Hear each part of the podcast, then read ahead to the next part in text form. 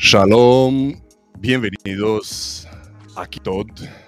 Y al otro lado tenemos a Víctor Hugo Villalobos, eh, desde el otro lado del charco, del norte.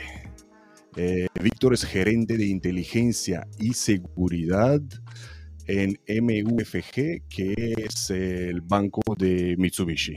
Em, Víctor ha sido, mm, vamos a ver, ha sido, ha estado cinco años en Marine, em, Senior Intelligence Manager, eh, otros siete años en el ejército de Estados Unidos. Eh, tiene una trayectoria impresionante y por eso hemos aprovechado eh, para traerlo aquí, para que se confiese con nosotros y que nos diga cómo ha sido su camino, cómo, cómo ha hecho las cosas para estar donde está cuando ha salido del ejército, cómo lo ha pasado. Sabemos que mucha gente lo pasa mal cuando hace la transición del ejército al mundo civil. Eh, queremos, eh, queremos aprender muchísimo de él y sin perder más el tiempo, vamos a traer aquí enfrente a Víctor Villalobos. Shalom, Víctor, ¿qué tal? Me alegro que hemos conseguido por fin esta entrevista. Sé que andas muy ocupado, el, el puesto que tienes pues te tiene, te tiene ocupado. Y agradezco muchísimo que, que, hayas reservado aquí un par de horitas para nosotros.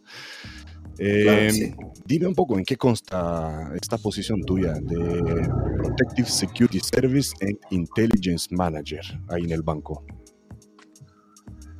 Pues a base de, ahorita pues es mucho más administrativo que nada, especialmente con la pandemia, todo tiene que ver en arreglar, asegurarte que que el departamento esté perfecto, ¿verdad? Tomar esta oportunidad y no dejarla que te tome a ti, ¿verdad? Porque la pandemia a todos nos pegó diferente, pero a veces tenemos que, aquí se le dice, look at the silver lining, ¿verdad? Ah, sí. No sé cómo se dice en español, pero pues sí, eh, agarrar la oportunidad, ¿no? A eso, eso, ¿no? Sí. Ah, y pues normalmente manejo los equipos que tenemos de protección ejecutiva y también hay otros departamentos como el departamento de viajar, de seguridad. los empleados que viajan, pues aseguramos que tengan la protección correcta, van a países correctos, no se van a países que no deben de ir. Y pues, tú sabes, todo, y en el, cosas de investigación y cosas así. Wow, wow. Y todo esto por tu gran experiencia que has, eh, que has ido adquiriendo en tu servicio militar o mm, ¿qué, qué, qué te ayudó, qué te propulsó para, para este cargo? yo creo que la oportunidad llegó cuando miré que el banco en ese tiempo no era tan grande como es ahorita requería de ciertas posiciones. Y mire los gaps o los hoyos, no sé, las oportunidades ahí. Y pues las construí. Dije, ¿sabes qué? Esta posición no existe, la tengo que construir, ¿verdad? Y pues mi jefe dijo, ¿sabes qué? Esta posición tiene, no tiene nadie, agárrala. Y pues así empezó a llenarme de posiciones y tuve que modificar las cosas. Pero simplemente yo creo que las cosas que nos prepara no nomás es un evento, pero una totalidad de todas las cosas que han pasado del punto militar a, a la actitud. a, platicar o escuchar, ¿verdad? Como dice tú, la entrada al podcast, en la introducción a este podcast, ¿no? Escuchando otros. Y, tu actitud, ¿no? Porque estábamos uh, hablando antes, ¿no? Cuando preparábamos la, la entrevista. Y, y, me acuerdo de tu, de tu miedo, ¿no? Por decir así. Y me dices, todo, eh, no sé si mi español es suficiente bueno para, para el podcast. no, yo, yo, siempre pienso que no es suficiente bueno. Cuéntanos, está perfecto, Víctor. Cuéntanos cómo, por qué hablas español. Pues yo nací en México, pero mm. de joven me vine para acá de un año ah, pues dos, vamos a decir dos años. Y pues mi lenguaje más fuerte siempre fue el inglés. Claro, y mm. estudié, me eduqué todo en inglés. Y pues mi mamá me mandaba para México a aprender de mis primos, pero me, me hacían carrilla. Porque, y pues me hacían mucha carrilla, me, pero yo creo que me hizo un poco fuerte. Eh, eh, tienes un, un, español muy bueno. Eh, ¿De dónde nos hablas de Estados Unidos ahora mismo? ¿Dónde, dónde estás ubicado?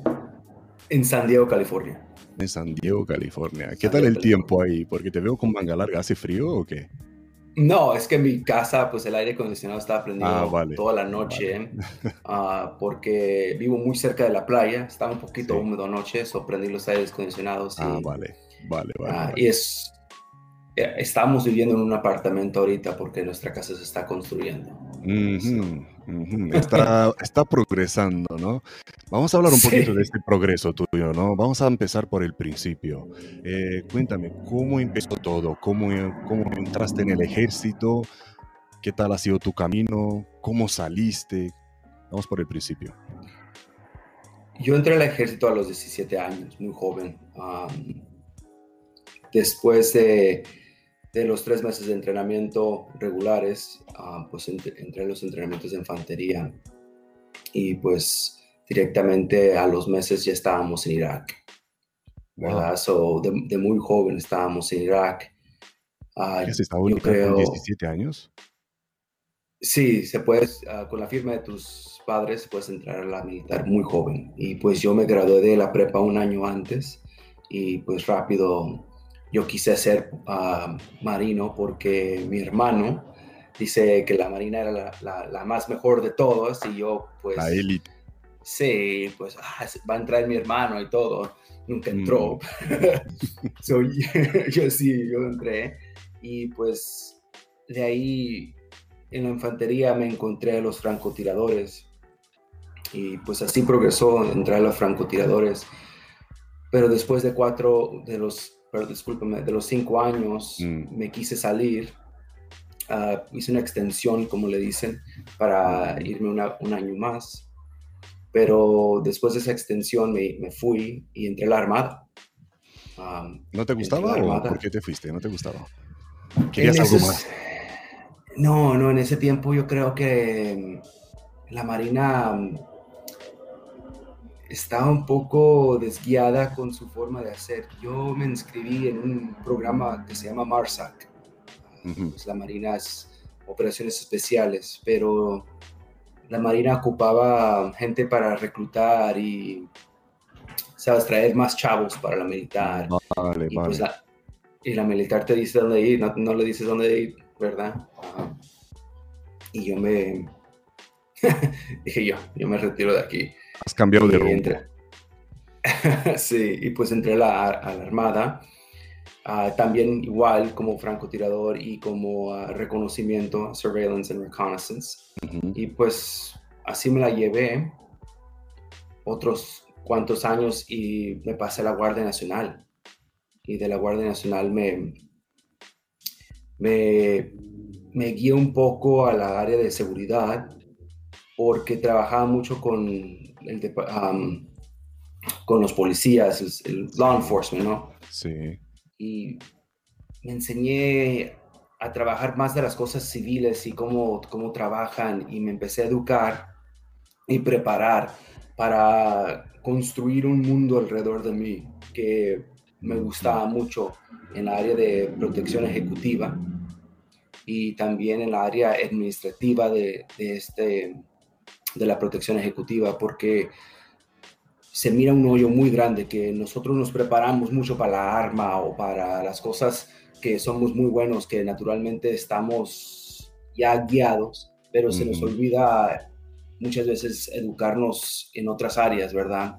Cosas administrativas como la computadora o saber cómo dar una entrevista o saber cómo preparar documentos, hacer las cosas minimalistas, ¿no? Las cosas que se deben hacer antes de la misión, las cosas básicas. Y muchas veces yo miraba que en, los en las áreas de, de manejamiento no sé, no había gente que empezaba desde abajo y subía, o si empezaban desde abajo, subía, no estaban ellos preparados para manejar un área alta.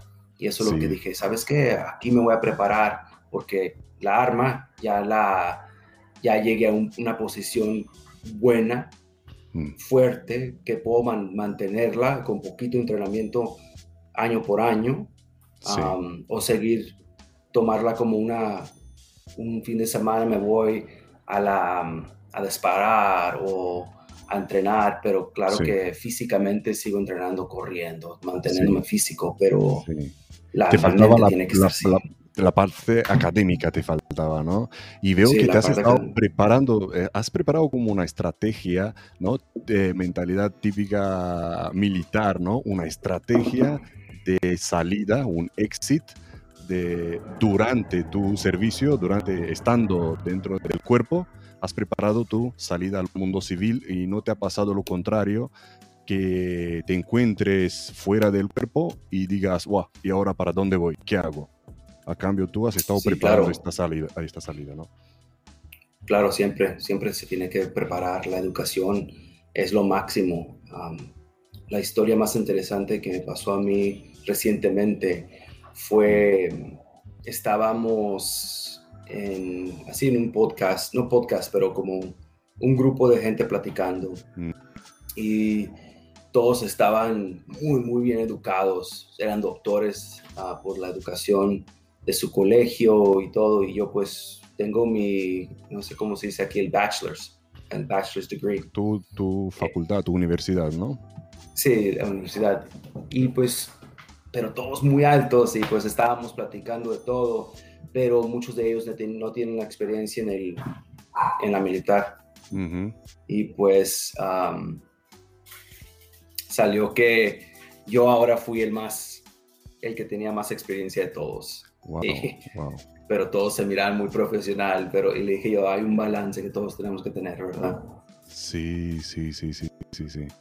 Y por, vamos a ver, eh, estabas trabajando con la policía y por eso te has decidido ¿no? Eh, entrar en el área de la, de la seguridad. ¿Y por qué, por qué has elegido el, el, tema o el sector de la, de la protección y no otro? ¿Por qué te llamó la atención? Ah, pues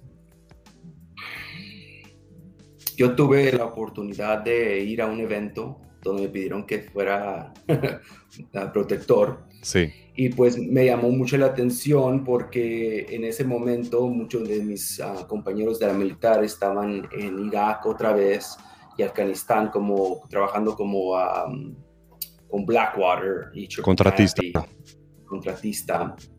Y yo no quería ser contratista, pero quería seguir en la posición aquí porque yo me daba cuenta que muchos de Cuéntame por qué, cuéntame por qué, porque la mayoría, el 90% quiere ser contratista. ¿Tú por qué no? Sí, yo no, porque yo entendía que pues que una guerra tan larga nunca, no duran para siempre.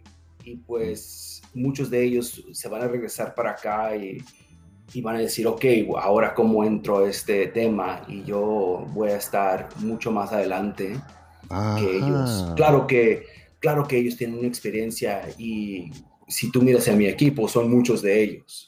Sí y también muchos más ah, adultos que yo, sí. Eh, y con mucho más edad y con experiencia, pero ellos no tienen, pero el manejo, la educación que se requiere para manejar todo, sí.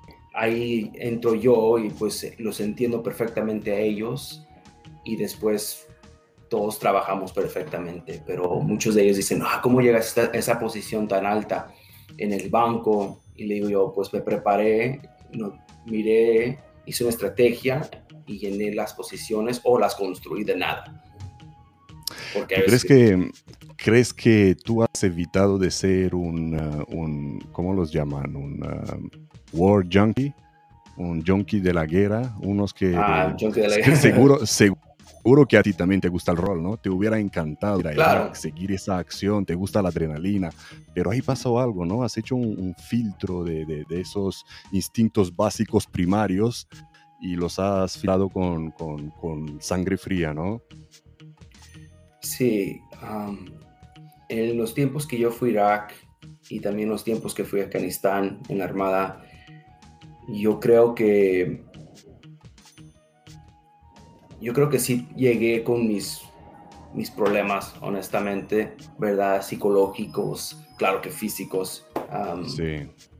Pero yo pienso que dar una persona que sabe enfocarse en un problema, quiere darle la solución y la mente no tiene el tiempo para, para, para, para darle otras ideas a la mente, ¿no? Y hacerlo word junkie. Es como te das una nueva misión, ¿verdad? Y hay una gente que quiere solucionar problemas del mundo o hay otra gente que quiere salir adelante de una forma u otra, pero no le das la oportunidad de, pues, traerte para abajo, ¿no? Sí, sí, sí. Y, ahí estás tú, ¿no? Lo, has superado, eh, has tenido apoyo de la familia. ¿Cómo lo has superado tú? Porque sabemos que muchos no lo superan, muchos quedan ahí encerrados. Yo busco ayuda, honestamente. Mm. Yo busco ayuda. Mm. Yo me sigo educando, sigo buscando ayuda. Si requiero de mis amigos para ayuda, los busco, platico con ellos. Mm. Soy honesto con ellos cuando tengo problemas y pues me ayudan a guiarme, platican conmigo y mi familia también, claro que ellos no son iguales que yo, no entienden porque no son militares, pero me apoyan con todas las cosas que, que yo ocupo, ah, que se requiere de mí, pero se no, ellos se dan cuenta que soy una persona muy guiada por mi, por mi psicología y irme a lo que yo quiero hacer y no dejarme ponerme en una esquina por mis emociones. Wow, wow, esto requiere de mucha uh, fortaleza interior, ¿no? ¿Qué ha, ha hecho un guerrero como tú durante, durante el uh, lockdown, como lo llaman, durante el encierro del, del coronavirus? ¿Has estado encerrado en casa o has podido salir? ¿Cómo ha estado el tema ahí en California? Sí, San Diego es muy, muy particular, somos muy buenos para, para manejar el balance, yo pienso. Primero, durante la pandemia sí estuvo un poco duro los tres meses, pero somos yo y mi prometida y los perritos. Y pues subí 25 libras. wow. Eso sí fue. Sí, sí. ya las estoy bajando, pero... Porque te estaba cocinando ella, me imagino. Eh, y al revés, yo también sé cocinar. y al revés. pero de ahí ya sí podemos salir y claro, ah, haciendo otras cosas de, parte del banco como investigaciones, asesorías y mm, analizar cosas, puedo ir a, la oficina yo por, mi posición. Y claro que San Diego no somos, somos dos de mi departamento aquí y pues natural, somos ya gente muy movida y mantener un hybrid estilo de trabajo donde yo no Online. Sí, online con oficina. Claro, ¿verdad? Yo no requiero de mis, mis compañeros en la oficina siempre. Durante la primera, el 2019, donde no había pandemia, instantemente sí llegábamos, platicábamos y nos uníamos, pero normalmente yo no requiero que mi gente esté aquí. Sé que todos tenemos muchas cosas y somos muy ocupados. Y les digo yo, ¿sabes qué? Si a las 10 quieres ir al gimnasio, vete. Sí, sí, qué bueno, qué buen jefe eres, ¿no? Eh, ahora hablando de eso, eh, cuéntame cuántas personas tienes bajo tu responsabilidad aproximadamente. Son como 25. Somos 25, pero de esos 25 hay grupos por el mundo que trabajan, por ejemplo, en Indonesia, en, eh, en Brasil y Perú. Me estabas hablando tú de esa primera misión de protección en aquel evento y no sé si hemos terminado de hablar, que ahí estaban eh, muchos chicos, me estabas diciendo, de, ex militares, ¿no? ¿Cómo fue? ¿Cómo fue? Estás en Perú. Eh, no, no, sé, no me has dicho dónde estaba esta misión de, protección, que me decías que eh, ahí fue cuando te llamó la atención el mundo del close protection, ¿no? Del mundo de, la protección. Eh, pues hay muchos eventos así. A mí lo que me llamó mucho la atención una vez, es una historia rápida. Fuimos al, al evento mundial, Banco Mundial, al World Bank Event en Perú en el 2015. Y en ese momento me recuerdo que estaba, agarré mis chicos y yo estaba como, sabes, cuando sabes que otros militares están alrededor de ti, estábamos platicando. Ah, que es por aquí. y al momento que estábamos platicando todos, me di cuenta que todos eran, uh, ¿cómo se Focas o Navy SEALs en Perú. Navy SEALs. Todos eran, y estaban todos activos y yo me quedé como, mm, interesante todos. Y estábamos en el, en el Western en Perú y llega el presidente de Perú y el compañero que dejé encargado le dice al, al vehículo del presidente de Perú, aquí no se puede estacionar. Y le dice, pero soy el es el vehículo del presidente, le dice, no importa, aquí ya está reservado. Se puede estacionar un piso más para abajo. hicieron caso. Tiene que Eso ser caso. interesante. Sí, En, está- protección, como- en close protection, el, el- el bodyguard, el, el- agente es el que manda.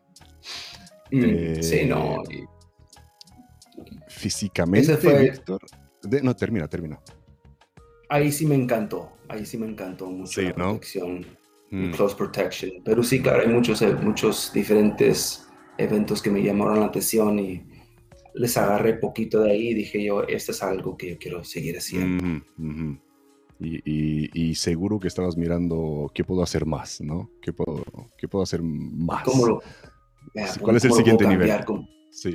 Sí, pues se requiere de que tengamos gente am, no preparada, pues claro que preparada sí, pero que le sigamos, ah, ¿cómo se dice en español? Continue to grow, innovate, innovación. Sí, crecimiento continuo, crecimiento continuo, reciclaje siempre y formación continua, formación continua, Ajá. crecimiento. Sí. Eh, ¿Y físicamente sigues entrenando?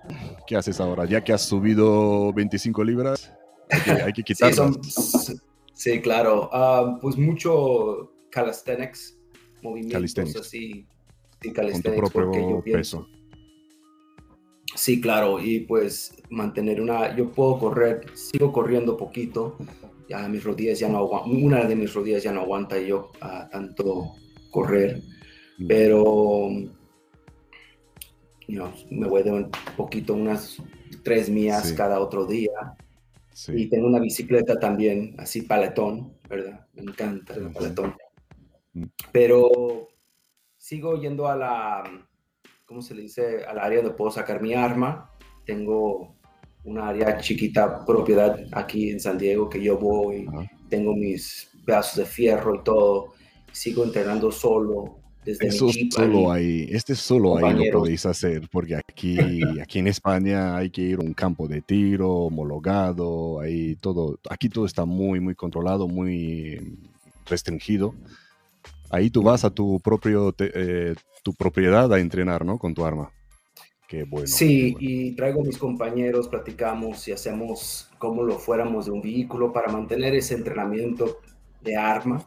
Um, so seguimos haciendo eso. Mm, Claro que también hago preparaciones entre mis, entre yo mismo aquí con mis compañeros por Zoom, donde Sí. podemos platicar de cómo hacer las asesorías y los planes estratégicos del, por cada operación. ujú, Es que yo, a mí me gusta que mis chavos sean, saben exactamente lo que deben hacer. ujú. También, am, pues claro que les sigo un poquito el box y pues y Sí. también a un poquito el jiu-jitsu, pero ya casi no hago mucho jiu-jitsu ya. No te da el tiempo, ¿no? No te da tiempo tampoco. No, no, no. Y pues, pero ya, ya abrieron los, las, las áreas de jiu-jitsu aquí y pues... El jiu-jitsu brasileño te refieres. Sí, sí, sí. So, Y, aca- eh, y académicamente, hablando de charlas en Zoom y todo esto, académicamente, ¿te sigues formando? Víctor, ¿hace algún, hace algún curso hoy en día? ¿O ¿Has hecho algo recientemente? Sí, ah, um, sabe, um, yo acabo de regresar a la, a la escuela para irme a la, para prepararme le- los legales, law school, dicen aquí. Ah, de derecho. Me gustaría entrar a law school para el área de ah, privacidad como GDPR y GLBA y cosas así. como privacy, ¿no? Privacy law. Ah, para cosas de, de, ley de la, sí, de datos personales, de privacidad, ¿no? Sí, claro, sí. Wow, wow. Claro, es una cosa de futuro eso. Sí, no, yo nomás estoy enviejezando, ¿no? No, es una palabra incorrecta. Estoy, me estoy haciendo más viejo, no más joven. No, no, no, pero te, te, está claro que te, quieres mantener actualizado, ¿no? Eh, eh, prever, ¿no? Estás previendo, estás, ¿cómo se dice? Tampoco me viene la palabra. Eh, estás viendo que está por venir, ¿no? Y, ves que esto tendrá una salida, ¿no? En un futuro. Es que yo pienso que la evolución, la evolución de este programa vamos a llegar a un punto donde también somos más electrónicos que mm. físicos, ¿verdad? Claro que llegar a un evento y saber que no nomás estamos protegiendo ah, la protección de la persona, pero la protección de sus electrónicos, ¿verdad? Porque la información es tan importante y pues es dinero en este mundo. La información es, es dinero y pues la protección de su laptop y saber cómo asegurarlo, saber cómo manejarlos, entrar a, a sus cuartos y decir, ¿sabes qué? Vamos a conectarle la VPN y todo es importante saber esas cosas y saber las áreas de las reglas de cómo manejar para asegurarnos que no esté haciendo cosas de alto riesgo. Por ejemplo, dando cierta información, él te puede ver y tú saber perfectamente que de ahí no podemos salir. ¿verdad? Tú no, ya no estás nomás protegiéndolo a él físicamente, pero la reputación de la compañía y él también. Sí, sí, sí. La protección integral, ¿no? Incluye también esta, esta protección cibernética, ¿no? La seguridad cibernética, que todos los días escuchamos de casos de que algo se ha hackeado, algo, algunos datos se han robado, información eh, confidencial se ha robado. Em, y hay que ser un, para ser un, protector de élite, ¿no? Hay que estar formado en, eh, no tanto en la formación, eh, protección física, sino cibernética también. Interesante, interesante. Em, ¿Cómo te ha afectado tu estilo de vida, Víctor, en la, en la familia, en la vida privada? ¿Cómo lo has manejado, equilibrar? Pues el empezar de mi viaje sí fue un poco complicado. Soy una persona que pues me divorcié hace mucho, um, pero ya con reconocer a, una, a ser mismo, sabes cómo mm. construir los, los pasos correctos en tomar y a saber platicar con tu, um, como por ejemplo mi prometida, saber platicar con ella, um, decirle lo que ella tiene que saber para que ella también esté preparada, que tú un día pues tengo que ir a trabajar, ¿verdad? Y no regreso en unas dos semanas y se queda como, ok. Um, pero la estás preparando y estás ah, platicando con ella y dándole todos los datos para que ella sepa qué va a pasar, cómo va a ser y que ella también es estable en, mentalmente, claro. Pero mi prometida es muy preparada, muy preparada y tiene, es muy, tiene un corazón muy grande y pues eso me ayuda a mí a, a prepararme también. Qué bueno, qué bueno, que va a estar tranquilo, ¿no? Em, vamos otra vez a, ti y a, tu, y a tu trayectoria profesional. Vamos a darles algunos consejos ¿no? a los chicos. ¿Cómo resaltar para conseguir un trabajo? ¿Qué crees que deberían de hacer o dejar de hacer ellos para resaltar, para conseguir un trabajo? Ah, yo pienso que la primera cosa es la educación, la preparación, seguir adelante con mucha preparación y educación, no nomás en la área de seguridad, pero en las áreas como de, de las leyes, áreas de cibernéticas, como dices tú, áreas ah, electrónicas y también administrativas. Porque como project manager, ¿no? Vale, vale, vale. Sí, sí, manejador de proyectos, project manager, manejador de proyectos, porque muchas veces somos manejadores de proyectos. Vamos a estos eventos y ya no eres el chavo con la arma, eres el chavo encargado, los, los que tienen la arma. Tienes que saber cómo escribir los documentos para que la persona más alta, en el, por ejemplo, en el banco pueda leerlo y no, no, está, más, no, está más confundido, porque se tiene que saber hacer translator, ¿no? Traducir las palabras de protector a normalidad. Sí, sí. Pues usar un vocabulario común, ¿no? Exacto, ya traducir esas palabras militares a palabras comunes. Sí, sí, sí. E intentar, entonces está diciendo, e intentar ser un, soldado universal, ¿no? No, no simplemente quedarse ahí con, con el manejo de, de las armas o, eh, como en tu caso, ¿no? Aprender un poco de todo. Sí, yo tengo chavos que antes eran, you know, Navy SEALs y ese chavo pues ya no, ya no quiere ser Navy SEAL, claro, ¿no? Si no ahí estuviera y pues se metió al colegio para marketing, para saber cómo hacer, no sé, como marketing, ¿no? Ventas, sí, marketing también. Pero ahora empezó un negocio y pues ya no quiere estar aquí, pues le dije yo, pues estoy alegre y vámonos. Adelante, pues, adelante. Adelante. Pero empezó una, una compañía de seguridad y se modificó y se hizo otra cosa. Se convirtió en otra cosa completamente. Es claro. un gran amigo. Claro, no es suficiente fabricar el producto, hay que saber vender el producto, ¿no? Tú te has fabricado a ti como profesional en un área y ahora hay que saber venderse. Hay muchos que no saben venderse, ¿no? Y dicen que la culpa es que no hay trabajo. Yo diría que trabajo sí hay, lo que hay que saber es saber vender este currículum que tienes, este profesional que eres, ¿no? Sí, no, claro, tienes que ser un... la palabra, la palabra se me va... un creador, de, un creator. Un creador, claro. Ah, del negocio, ¿no? Y pues en las áreas más altas, es para, yo soy el vendedor del, de, mi, de mi equipo. La gente, yo cuando estoy enfrente del CEO del banco, yo estoy vendiendo el equipo, yo no estoy...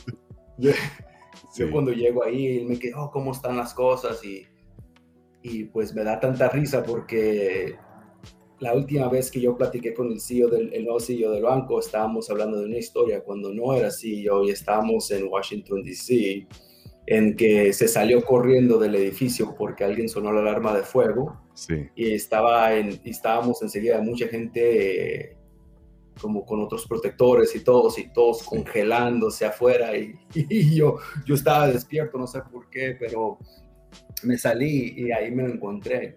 Pero ahora es el CEO del banco y pues recordándole las historias, por qué estamos ahí, se quedó, ah, sí, cierto. Y pues ahora sí le gusta que estemos porque dice, sí tienes razón, hay veces que nunca estamos preparados a lo que va a pasar y pues para eso te tenemos a, ti, ¿no? Que pues claro, ahora, ahora mi equipo, porque yo ya no estoy ahí. Qué bueno, qué bueno. Y, por eso te tengo aquí, Víctor, por eso tenemos aquí. Gracias. por el gran profesional que eres. Muy agradecido.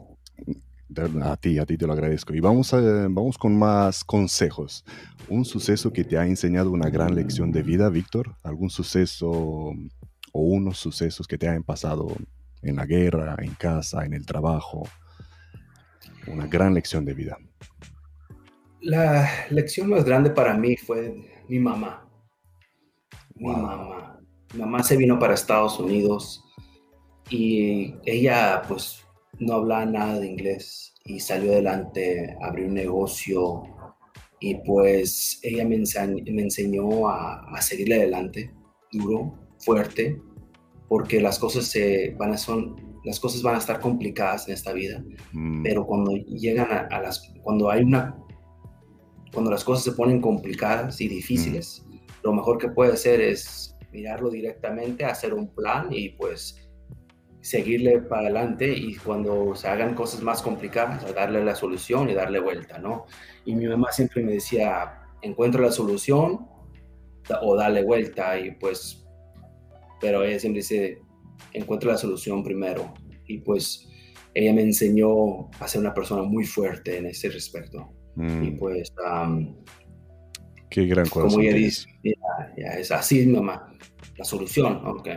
Pues, por ejemplo, la semana pasada, no, esta semana, el huracán Ira, ya lo conoces, ¿no? Sí. Pues mi mamá, a 65 años en su Tesla, se iba para Florida. Estaba llegando a, a Luisiana el sábado. Y yo como, oye, mujer, ¿qué haces? No, pues tengo que llegar a Florida. y yo, hay un, huracán. dice, no, no, no, voy a, voy a, manejar directamente. Le dije, y llega el domingo, no, no, no, regrésate a, a Texas. Y se quedó y lo pensó y, y me trajo como 10 soluciones. Le dije, no, no, no, es, ninguna de esas trabaja regrésate. dice, ah, ok, se regresó a, a, Austin y a, digo, San Antonio, tomándose su tecito ahí en, en, downtown. Sí. Pero sí, siguiéndole cómo le va a sacar vuelta a un huracán. y yo me quedé como... Ah, sí, sí, sí, sí. eres una vaga, mamá. Eh, y, y, de ahí, ¿no? De ahí tu mentalidad también. Y, y tenías ya una base eh, que formada, construida en casa y llegas al ejército y ahí, y ahí es donde aprendes que misión planeada es misión cumplida, ¿no? Sí, siempre planear, ¿no? Siempre planear. Si yo le quiero dar un consejo a alguien es, en inglés, aquí en la Marina le decimos prior proper planning prevents piss poor performance. No sé cómo se, la transición, no sé cómo traducir eso, pero en cierto es prepara los planes para que no... Para que no fracases, ¿no? sí, para que no fracases. para que cuando llegue el evento, el momento, ya estés preparado, ¿no? Y no fracases, exactamente. Sí, sí. Pero siempre es así. Qué bueno, que pues tu madre también tenía una misión, ¿eh? ella tenía que llegar. sí, sí. ya, ya compró el avión, yo creo, ya, ya va para Florida, pero... Esa es, otra solución, ¿no? Es intensa. E-, ella, es vendedora de productos de, cosméticos. Ella entró a la, área del tiempo de cosméticos, no era puerta por puerta. Sí. Y, pues ella dice que hay los, eh, como los hombres que antes en sus tiempos vendían uh, photocopiers, los Xerox.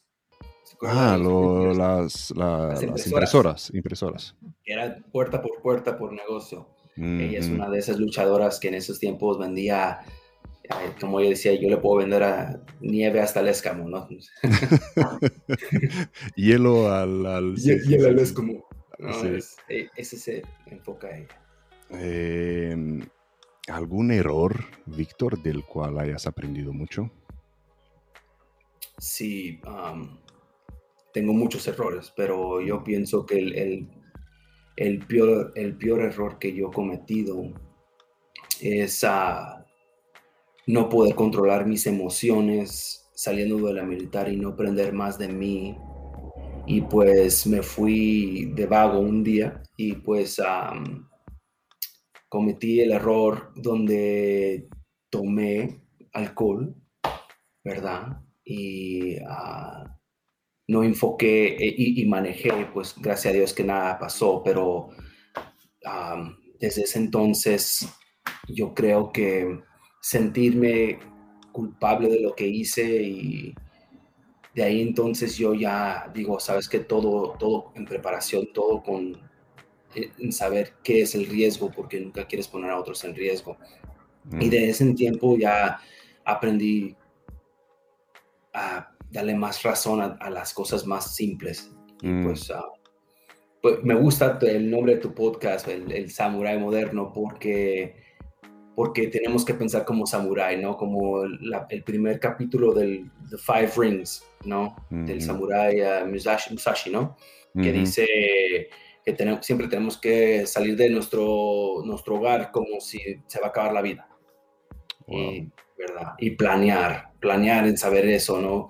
y pues yo, no, yo, ya nunca quiero ponerme en, unas áreas de riesgo que puede dejar a mi equipo y a mi pareja y a mi familia abajo, porque no, tenemos que pensar así, ¿no? Es, eh, tienes mucha, mucha razón y es verdad que cuando uno a lo mejor juega con su propia vida, eh, no aprende tan rápido como cuando uno pone en peligro la vida de alguien que quiere. por ejemplo, vas en un coche, vas en un coche eh, borracho y, si estás solo y tienes un accidente, pues vale, pero no es tan duro como encontrarte al siguiente día, en, eh, despertar en el hospital y que te den la mala noticia de que la persona que llevabas al lado falleció. ahí sí. Eh, no, y pues tuve que pensarlo muy duro y ya de eso entonces fue, fue después de un, un, evento de que fui a la guerra, regresé, estaba un poco triste, pero lo superé y sí, no te digo que soy completamente sano y sí, tomo, sí me alegro con mis amigos con una copita de vino, pero no me, yo ya casi nunca me emborracho, no, es algo que soy, yo no tengo pena en decir que me he metido un hoyo muy feo en un punto de mi vida, pero es importante sacarse de ahí, salir de ahí. Sí, está claro que, el alcohol es un grave error, ¿no? El abuso eh, del alcohol es un grave error. Em, ¿Algún momento en tu vida has dicho, ¿qué miércoles hago yo aquí? ¿Te has preguntado, ¿qué hago yo aquí?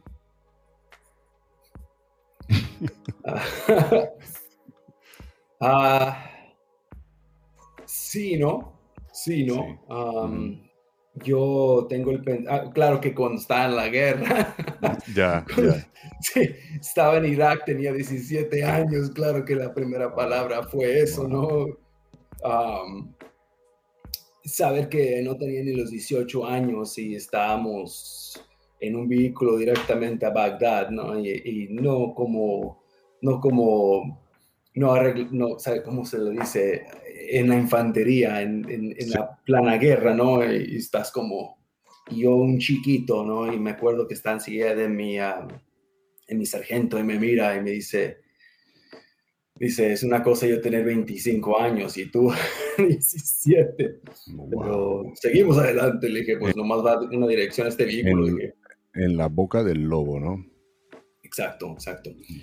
Pero de ahí en fuera yo siempre me ha puesto el pensamiento que en esta vida todo pasa por una razón. Mm. No importa qué tan feo esté la situación, es alguien, algo nos puso aquí, quién sabe qué, y aquí hay una elección. ¿Cuál es? Wow. Primero que tenías 17 años, ¿qué hago yo aquí en Irak? ¿Alguna vez más? Ah, la segunda vez no. Um, que la decisión de ir otra vez, ¿no? no, yo creo que estaba en el banco trabajando por la primera vez y yo pensé, y yo no creía que estaba preparado suficientemente para, para estar enfrente de, de los directores del banco, que viene siendo, so, MUFG ahorita es el banco, el quinto banco más grande del mundo, y mm. está enfrente de los board members, no sé cómo se dice en español, board. Miembros, miembros directivos. Eh, sí, miembros directivos de la... No sé cómo se dicen, pero me acuerdo que me estaban, preguntando, me estaban preguntando cosas y me quedé congelado un segundito porque esta gente es muy poderosa, ¿no? Mm. y, la primera, y me estaban haciendo preguntas y, y, yo pensé, ¿qué estoy haciendo aquí? Yo tenía que 34 años y enfrente de esta gente que inteligente, ah, muy importante, gente que mueve el mundo, como le digo yo, y me están haciendo preguntas a mí y me quedé congelado, pero después me, casi me di una cachetada y me dije, te están preguntando porque ellos no saben. Qué bueno, qué bueno, ah. qué bueno. Exacto. Y ahí es cuando dije, tú eres el experto aquí. Wow. Contesta. Ha, sido como, sí, ha, sido creo que como en tu, en tu entrenamiento como marine, eh, tu sargento gritándote, cuando ya no te querías levantar más, eh, sargento gritándote, sigue, sigue, go, go, go. ¿no? Ya. Nunca has rendido. No, ¿para qué? No, hay, no hay razón para rendirse. Wow. Eh, ¿Alguna anécdota? Me encantan las anécdotas y seguro que tienes alguna que te haya pasado, algo, un poco de humor, algo, algo que te haya sucedido por ahí eh, mientras estabas fuera o incluso anécdota, anécdota. Anécdota es algo, algo de humor, ¿no? Algo, algo que te haya pasado por ahí eh, mientras estabas fuera o en el banco, en tu puesto actual.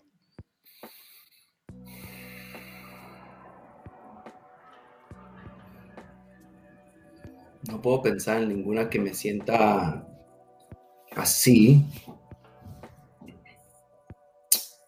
No, no creo que yo, yo te pueda decir algo que yo sé, que yo me sienta tan poderoso para decir algo que, algo sí.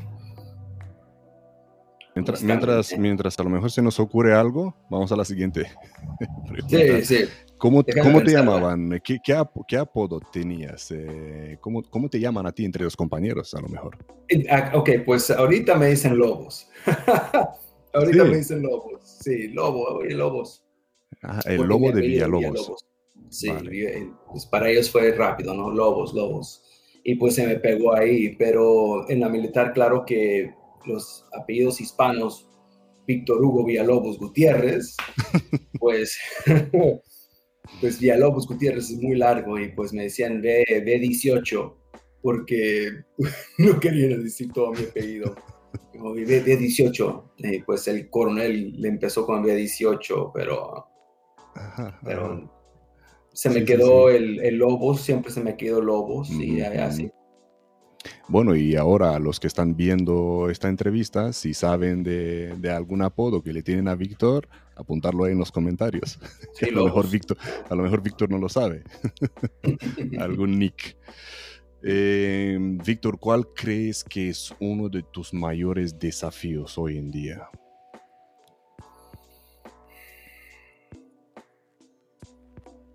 desafío, o sea, la palabra se me va en inglés. Viene siendo... What's, what's your biggest challenge today? Challenge, gracias. Ok.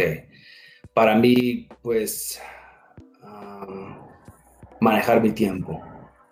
Mm. En, saber manejar mi tiempo. Tengo que trabajar duro, duro, duro, duro en saber manejar mi tiempo. Yo siempre he sido una persona muy desenfocada. Eh, y quiero trabajar todas las cosas en uno, ¿no? Y lo que yo he hecho es tener una lista. O sea, tener mi lista, porque si no, me estoy enfocando en una cosa y rápido se me agarra la atención. Y pues ese es mi, ese es mi mayor problema y challenge, ¿no? Que tengo es saber enfocarme en lo que tengo que hacer. Sí, sí, sí, sí, sí, sí. Organizar tus prioridades ¿no? Para hacer tu lista de prioridades. Sí. Eh, indudablemente, una persona como tú, con tanto, con, este cargo y con tanta responsabilidad, eh, tiene que, cumplir, tiene que cumplir con todas las prioridades, está claro. Eh, ahora, de tu vida profesional, ¿qué es lo que más te enorgullece? Mm. pues manejar la gente Ah, ok. Ah, en mi área profesional, pues soy una persona todavía relatively um, joven comparado a mis compañeros, que muchos de ellos son de una edad como, vamos a hablar, no están, no están viejos para nada, ¿no? Son gente muy todavía, pero yo soy casi 10 a 15 años menores que ellos. Y en mi programa del banco también soy la persona más joven, eso es interesante, hasta de los encargados a, a, los más altos, yo soy el más joven, y, pero el más movido y pues yo me alegro cuando voy a estos eventos que todos nos unimos a las conferencias en Las Vegas y todo, yo caminando como en mi trajecito, ¿no? Y, el más activo. Pues, pero mucha gente joven está ahí, pero no en mi posición. Y yo no me di cuenta, aquí hay una historia.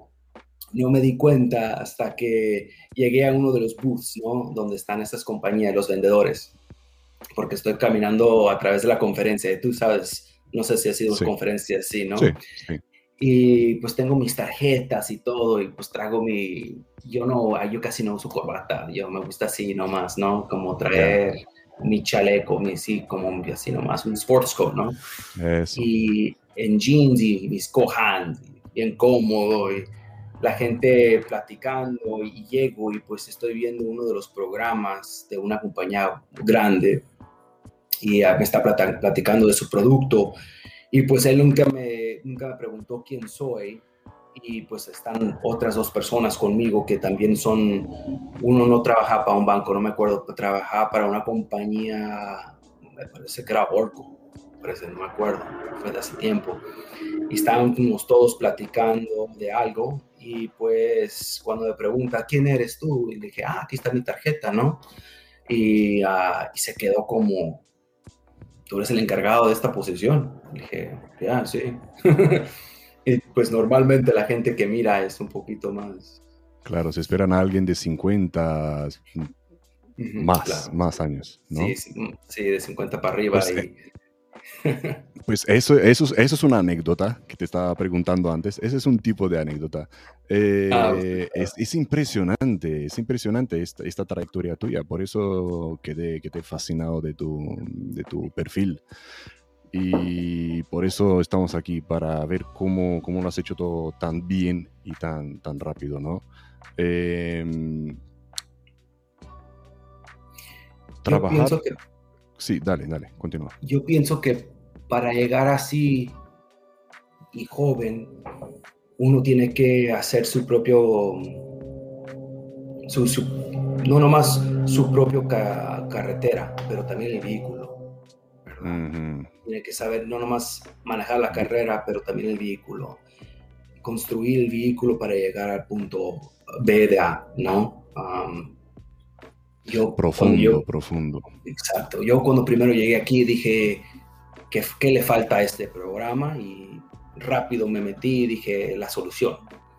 Y al momento que hice eso, mi jefe lo reconoció y dijo, ¿sabes qué? Voy a agarrar a este chavo, lo voy a mover donde yo lo requiera. Y me promovió a la posición donde estoy ahorita. Y de ahí dijo, me da risa porque yo haciendo preguntas, como por ejemplo en la área de protección, uh, inteligencia, protective intelligence se le dice ahora. Ah, pues yo, eso es algo que yo me especializaba y pues yo naturalmente escribiendo mis reportes de inteligencia y dándoselas a él, se quedó y me preguntó ¿qué, cuánto sabes de la protección de gente que viaja. Y dije, pues no mucho, ok, apréndelo. Y rápido me, metí a aprenderlo. Y, y, me di cuenta que el banco no tenía un programa fuerte. Y yo me quedé como, ok, vamos a decir, ¿cómo me voy a meter aquí?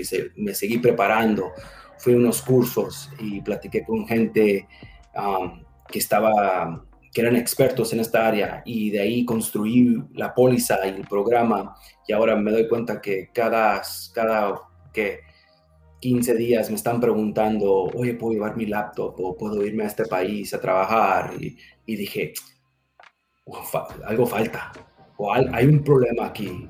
los empleados no saben cómo, cómo pedir irse a otro país a trabajar porque tú sabes, ahora el mundo es muy móvil y ellos quieren trabajar desde Hawái, ¿no? En su laptop. Y mm. pues claro, yo también. y pues, y, pero no se pueden ir sin, sin permiso, sin permisos. Y pues rápida, rápido dije yo, ¿cómo hay una solución aquí? Y construí una forma, la forma, les pregunto 10 preguntas a los empleados antes de irse y yo les digo sí o no pueden ir pero después me di cuenta que hay un hoyo muy grande y es un riesgo del banco que no quieren, que no lo mm. reconocieron y instantáneamente dije, ¿sabes qué? Aquí hay un problema electrónico, no más físico y hay un hoyo. Y después mi, mi jefe me dice, tú eres ahora el encargado de eso. Y me quedé como, ok. Fix it. Arréglalo. fix it, arréglalo. Y pues me reconocieron por eso, porque era un riesgo muy alto que que no se miraba todavía, Y pues naturalmente yo soy una persona estratégica y dije, ¿sabes qué? Ahí va a haber un problema, vámonos. Y antes de que lleguemos a ese punto donde hay gente esparramados por todo el mundo trabajando, yo instantemente ataqué el problema. En tu búsqueda, en, tu job hunting, mm, ¿has tardado mucho en encontrar este puesto? ¿Cómo te fue la búsqueda de trabajo? Ah, ahí te puedo decir que no fue tan complicado. Mi jefe me encontró a mí. Wow.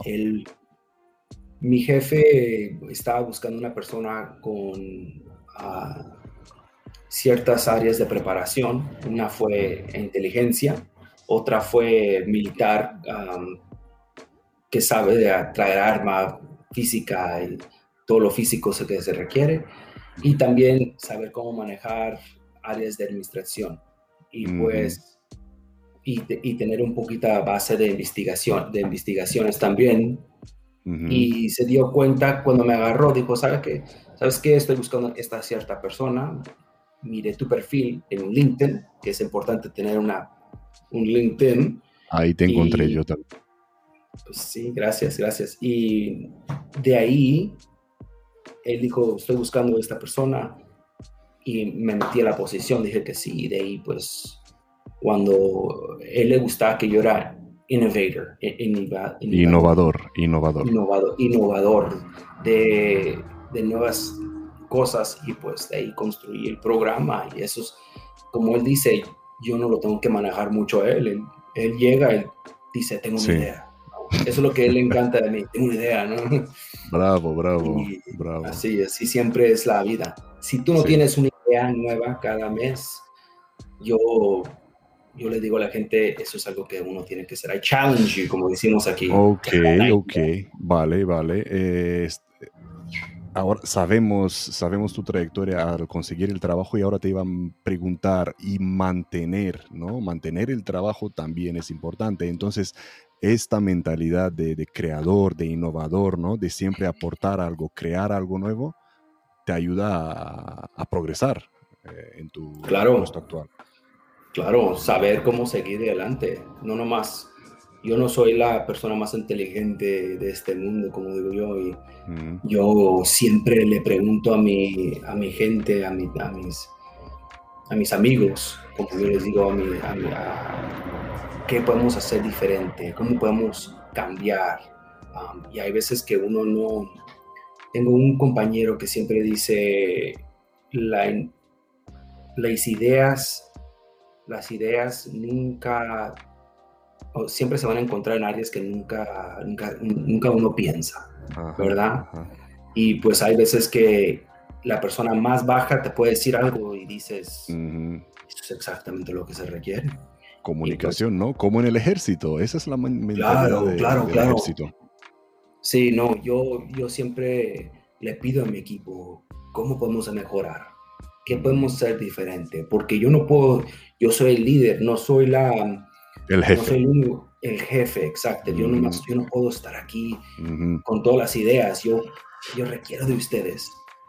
Aquí somos muchas cabezas, ¿no? Imagínate, solucionar el problema no se requiere de nomás de una cabeza. Correcto. Pues, pero a este nivel es, exactamente como tú dices, ya tienes que ser líder, ya no puedes ser jefe. Y saber los, las metas de, de, tus compañeros, la meta tú, las metas tuyas, unirlas y guiarnos a la, a la posición que se requiere uno ir. Sí, sí, sí. Cuánta verdad. Y creo que esta mentalidad te la, te la han inculcado en el ejército, ¿no? Eh, la comunicación, el, el, espíritu de equipo, la camaradería, ¿no? Todo esto. No, claro. Tener la fe en, en, ser, en, tus amigos y tus compañeros y tus, mm. la gente que trabaja para ti. Sí, sí, sí. Hablando de la gente que trabaja para ti, eh, ¿Has trabajado con mujeres? ¿Qué tal es trabajar con mujeres? oh, claro. ¿En protección o como cliente? Como, no como cliente, como, como tu empleado, sí, en protección. Ah, claro. Sí, he trabajado con, con mujeres. Son... A mí se me hace un poquito más fácil mm. trabajar con ellas porque son más movidas. más activas. Y claro que más activas ponen un poquito de función.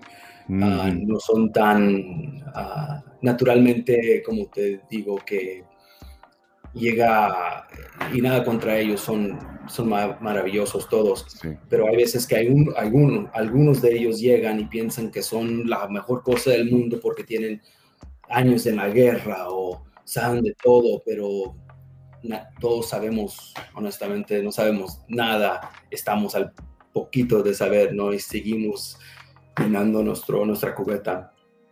Pero a mí se me hace más fácil porque ellas saben que estas posiciones naturalmente no, no son, ¿cómo se explica? así aquí no se construyeron ellas, ¿no? Aquí esta posición fue siempre muy controlada por, la, por el hombre. Correcto. Y pues naturalmente ellas llegan y pues se tienen que mantener un poquito más humilde y saber cómo trabajar alrededor de nosotros, porque todos nosotros siempre pensamos que somos los que controlan todo, ¿no? Y tenemos que saber que ellas son una potencia muy grande, porque ellas tienen otras formas de pensar y esa potencia se tiene que saber unir con las de nosotros, ¿verdad? Mm. No nomás no podemos ser la hombre, el hombre fuerte siempre, ¿verdad? Tenemos que ser... acabó. Sí, sí, sí. Qué bueno, qué bueno. Eh, un consejo para los profesionales, profesionales Víctor, eh, los que ya están en el sector eh, a un cierto nivel, ya tienen años de experiencia. ¿Qué crees que no están haciendo bien? Que no están haciendo bien. Una cosa ya la acabas de decir, que piensen que lo saben todo. Mm, muy mal. tenemos que seguir preparándonos, no dejar que que nuestro, primero que nuestro cuerpo, nuestro cuerpo se deje ir, como subir 25 mm. libras. segundo, claro que saber que el mundo se está cambiando y modificando y nada se va a quedar igual y tenemos que aprender que el pensamiento de la gente abajo de nosotros no es como la de nosotros. ¿Verdad? Y eso lo miro porque yo estoy en una posición un poquito más alta y tengo mis compañeros un poquito más, ah, con un poquito más años, so, naturalmente yo pienso completamente diferente que ellos. Mm. Y hay veces que pues choco con ellos. Y pues yo la única cosa que le digo a la gente es saber escuchar a los de abajo porque ellos están mirando lo que está pasando. wow, wow, Nunca, nunca termines de escuchar. Sí, sí, sí. Siempre la comunicación ¿eh? es muy importante, veo. ¿eh? Y... no sé cómo se dice en, español, pero nosotros le decimos shoot, move, communicate. Dispara, muévete y comunica, ¿no? Comunicate, Comunica, Comunicación. Eh, ahora vamos a los principiantes, a los que quieren entrar en ese mundillo de la seguridad ejecutiva. Eh, ¿Qué crees que no están haciendo ellos bien? Porque estamos viendo muchos interesados, ¿no? A muchos que les está llamando la atención este sector. ¿Qué crees que no hacen bien ellos? No, no me gusta hablar mal de la gente, pero yo pienso que muchos de ellos están enfocándose en la arma. Y disculpamente, me mm. encanta la arma. Yo, yo tengo armas, sigo usando armas, pero mm recuerden que la arma no es todo, porque muchas veces la preparación de un evento tiene que ser académico.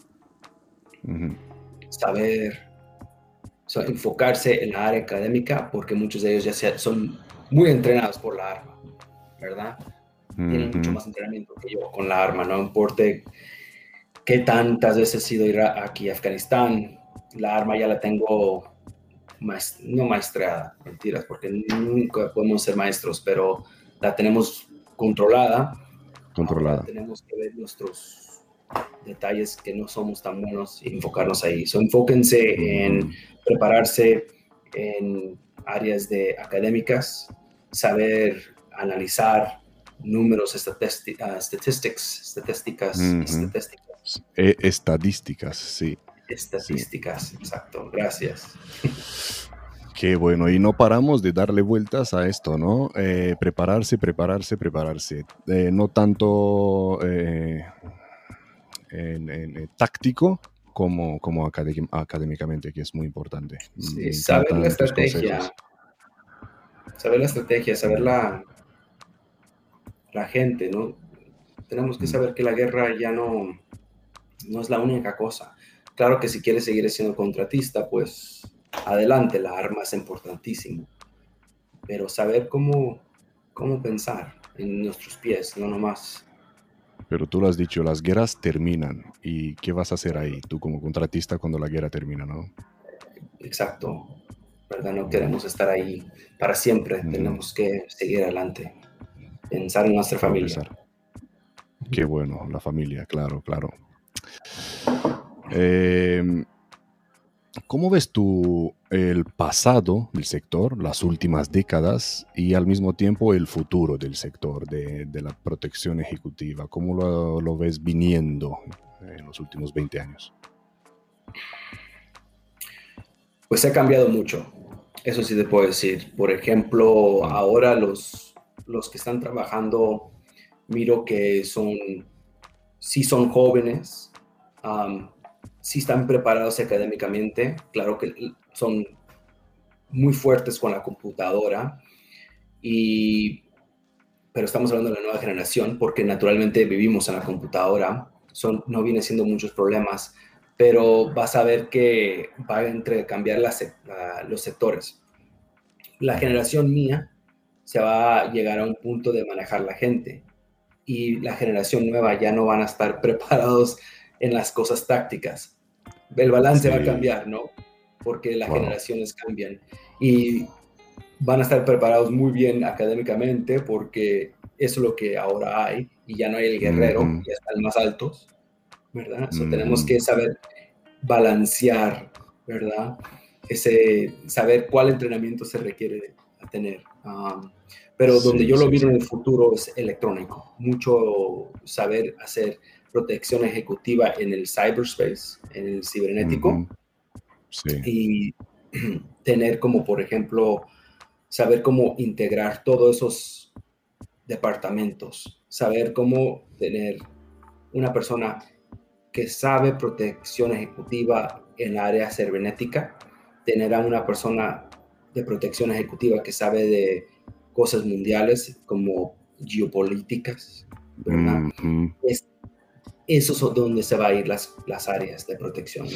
Y ya estamos viendo hoy en día la, aparición, bueno, ya, ya estaba, ¿no? Hace tiempo, pero ahora está más común eh, el ICSO, ¿no? Information Chief Security Officer. Eh, sí, ya cada vez más, cada vez más. Ajá, sí, y ahora muchas veces ah, la persona que trabajas abajo es el CSO, ¿no?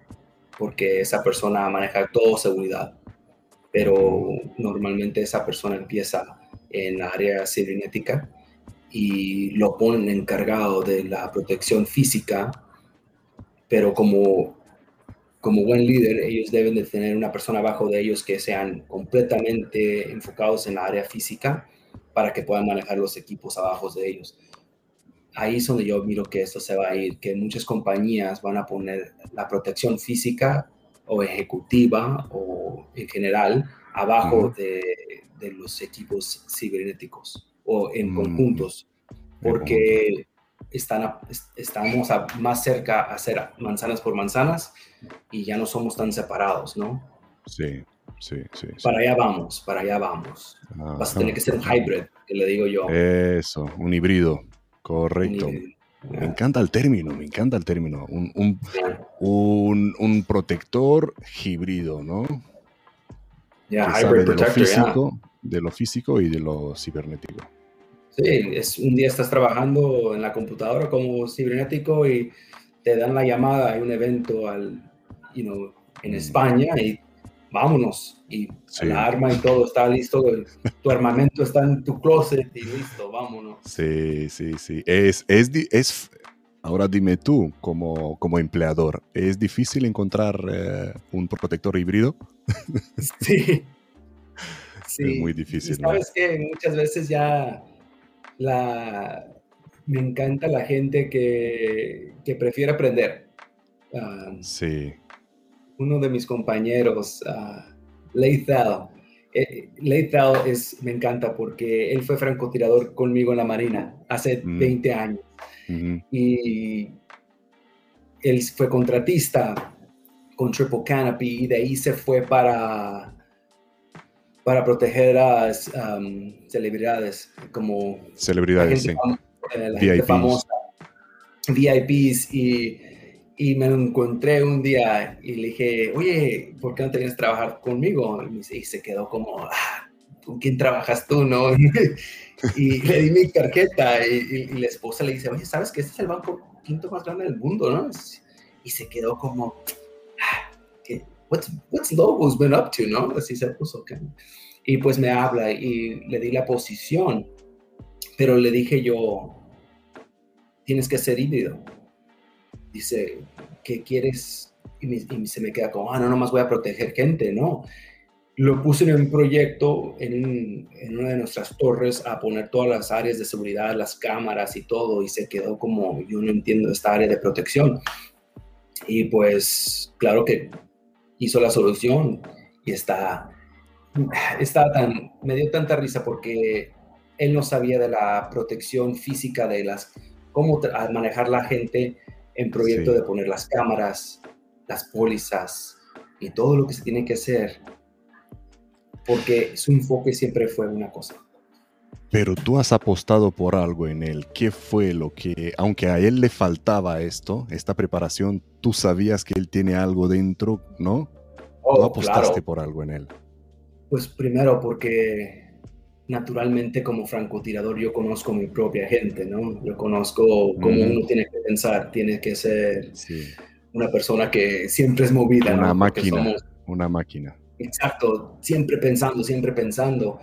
Y yo conozco que él tiene un, pensamiento un poquito más como yo, que mm. le dan un les, les da, le da una idea y dice, ¿sabes qué? Tengo una idea, ¿no? Y pues cuando una persona me dice, ¿sabes qué? Tengo una idea. Ay, si er, Eres de los míos. en una entrevista recientemente me dice el muchacho, yo tengo una idea de que él, para dónde se quiero que se vaya el programa, él va a ser mi número uno en decisión, porque siempre mucha gente es que quiero que el trabajo me mueva así, ah, quiero entrar a esta posición porque quiero aprender de este, de esta persona que está perfectamente bien, pero también tienes que saber que tú también mueves el departamento y si tú dices, sabes que tengo, tengo ideas de cómo hacer este departamento mejor, mm. ahí me, me llena de alegría escuchar a gente decir. Sí, sí, sí. Porque me preguntan cómo está tu programa. Y hablando de, mm, hablando de tu compañero, eh, en la formación, ¿no? ¿Crees que, falla algo en el, en el, sistema de formación básico, en, eh, en la formación de los eh, protectores, digamos? ¿Crees que falla, algo? ¿Deberían de aprender algo más? O... Específicamente. Ah, yo pienso que en el área de riesgo, en saber las diferentes áreas de riesgo, no nomás la área de riesgo de una persona atacándote, por ejemplo, ¿verdad?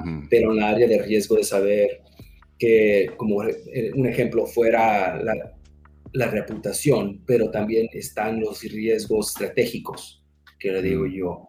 Un ejemplo, en saber, ¿se requiere llevar la arma? ¿Verdad? A lo mejor no. A lo mejor no se requiere de usar arma. So, ¿llevas la arma? pues no, ahora no ocupamos la arma, porque ahora tú eres el riesgo caminando con una arma, ¿verdad? Eso es, es lo que yo le digo que a veces nosotros no nos damos cuenta, siempre queremos traer la arma, siempre queremos mirarnos. ¿Es el ego? No. ¿Es el ego ahí?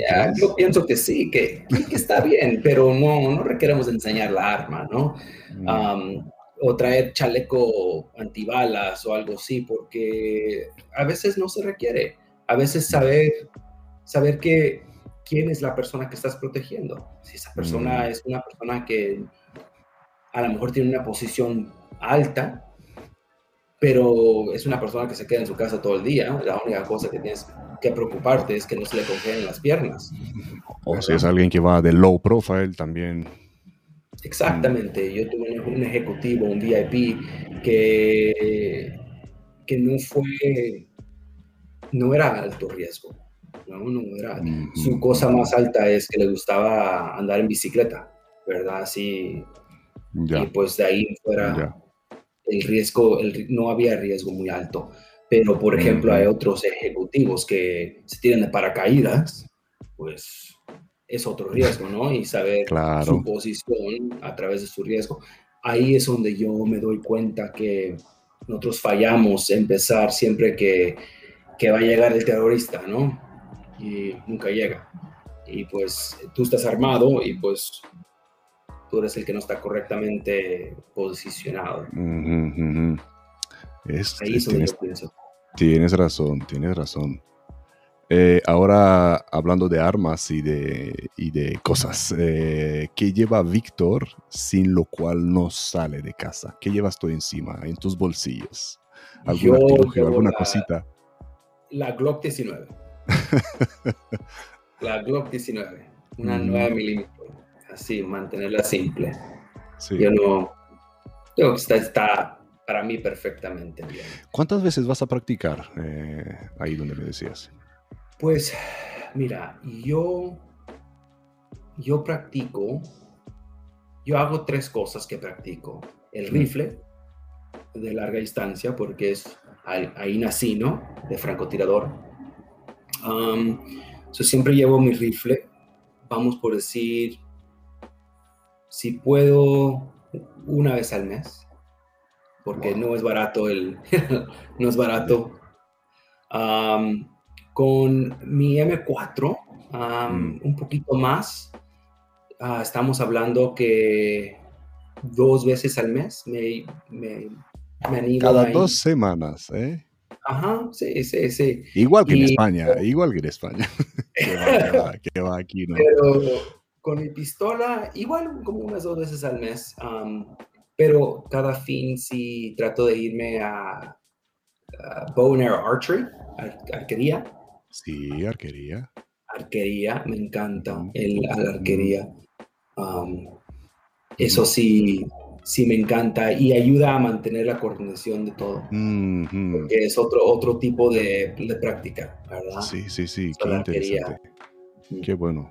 Ahí, ahí en Estados Unidos es como aquí decimos, vamos a hacer una barbacoa y vosotros vais de, campo de tiro, ¿no? sí, nosotros, yo tengo, sí puedo ir a disparar donde estoy yo y pues tenemos un, un barbecue que nos llevamos. También, también. Qué bueno, qué bueno. Ah. Eh, Ahora, cuando tienes que salir, ¿no? En algún viaje em, fuera del país, ¿qué te pondrías tú en la mochila? ¿Qué llevarías en la mochila? ¿Alguna cosa sin lo cual no, no vas? Ah, yo siempre llevo las cosas básicas médicas ah, para la alergia. Yo no tengo alergia, pero siempre llevo las cosas básicas de, alergia. ¿Por qué? no sé por qué, pero siempre me encuentro a alguien con la alergia. tengo mi EpiPen y tengo mi Benadryl y siempre, siempre me he encontrado a alguien con una alergia, literalmente un ejecutivo. se dio cuenta que estaba comiendo cacahuate y pues... Qué fuerte. Él, no, no, no trajo su pluma EpiPen, no sé cómo se le dice en español. Sí. Y pero instantemente llegué yo estaba, le metí el EpiPen y me, desde entonces es un gran amigo. claro, claro, le, salvaste la vida. Pero Qué interesante. Que yo estaba protegiendo, por ejemplo. Él no fue el VIP, él nomás fue otro ejecutivo que estaba ahí. pero ah, claro que él ahora en la posición está un poquito más alto y ahora sí sí tiene protección, pero antes no. Expect the best, prepare for the worst, ¿no? Yeah, exactly. Espérate lo mejor, prepárate para lo peor. Espérate lo peor. Exacto. Sí, no, siempre cosas para ver, que no sé por qué, pero me ha, me ha salvado. Claro, claro. Eres el primero, el primero que me menciona esto. Eh, la gente normalmente pues me dice cosas como mm, medicamentos, eh, algún cuchillo, algún eh, primeros auxilios, cositas de primeros auxilios. Pero esto, wow, mira, qué, qué interesante, qué bueno saberlo. Ya me lo voy a apuntar también. Nos apuntamos todos ahora cosas, ¿vale? Apuntaros, apuntaros todo eso. Eh, ¿Algún truco, Víctor, que usas para estar eh, despierto, organizado, puntual? ¿Tienes algún secreto para mantener el orden? El, calendario, el calendario siempre. Mm. Vivirte la vida del calendario para mí. Sí, no. lo, tendrás en físico, en la pared, lo tendrás en el móvil también. En, el móvil, en el móvil, en mi reloj y también saber, pues, mi pareja's calendario, porque es importante darle el tiempo a ella, ¿no? Ah, vale, vale. Sincronizar tu calendario con el de ella, ¿no? Sí, no, claro, es, tenemos que saber que la vida no no es el trabajo, ¿verdad? Pero sí, mantener el calendario. Yo lo que hago es que si tengo algo, lo pongo en el calendario lo hago una notificación el día antes a las, a las 9 de la noche. Mm. Y pues a las 9 de la noche checo mi calendario para mañana. Y las, todas las notificaciones tienen 24 horas. Sí. Pero todos están a las 9 de la, de la, noche del siguiente día. Todos me tienen que mandar la, la notificación al mismo tiempo. Um, y la razón es porque me gusta saber lo que está pasando el siguiente día, porque si no, las emociones se van para todos lados. Sí, la emoción inteligencia, la, emoción inteligente, es lo que le dicen, ¿no? la, inteligencia emocional o... Ah, la inteligencia emocional, ya. Sí, es súper importante en ese tipo de negocio. Así que tú organizas tu calendario para que te llegue por la noche las notificaciones de todo lo que tienes que hacer el siguiente día y teniendo ahí la lista, las vas organizando eh, para hacer en un cierto orden el, siguiente día, ¿no? Claro que sí. Y el secreto para mí es tratar de hacer todo lo más rápido posible. para, para que te... Eh, yo honestamente vivo la vida de, ¿cómo se le dice? Mis, mis amigos me dicen que vivo mi semana en dos días yo tengo casi, me gusta tener casi todo terminado para el tercer día, para miércoles, ya dejarlo casi libre y abrir las, las puertas para otros lugares. Como yo soy una persona que le encanta otras cosas, me encanta uh, reconocer las cosas de real estate, que es... Um, Inmobiliaria. Sí, me gusta los otros negocios. Mi hermano también tiene un negocio, quiere abrir su negocio y órale, vámonos, le entramos. Y sí. pues no, me gusta tener mis equipos preparados para que al fin de la semana ellos estén naturalmente solucionar todos los problemas la, en los primeros tres días. Claro, claro, claro, claro. Eh, estabas hablando antes de que llevas la Glock 17, 19. Eh, ¿Cuál es tu 19? ¿Cuál es la preferida? ¿Sigue siendo la Glock preferida o tiene, te gusta más otra? Oh, pues sabes que literalmente el otro día estaba viendo un, un Browning High Power. Mm. ¿Sabes cuál es la Browning High Power? Eh, no. es Browning, pues no, sé cómo, High Power, así, esa 9, es una 9 milímetros muy bonita. Y mm. ya no la, ya no la hacen. Ah. Ya no la hacen, ya Browning ya no la hace, pero el otro día la estaba viendo y se me, y no sé por qué, pero me llamó mucho la atención. Porque es high power, tiene que ser. Porque pues, es high power, tiene buen nombre. Um, Como super, super, la superpoderosa, ¿no? Sí, y pues es esa arma que yo creo que me va, me va a llamar la atención. Y no, no es como has sido francotirador, ¿no? ¿No, no te gusta otra? ¿En rifles? Sí. Ah, no, pues, pues ya yo siempre fui entrenado con la 308, un 308. Y ah, en España viene siendo las 762, ¿no? Las 762. 762.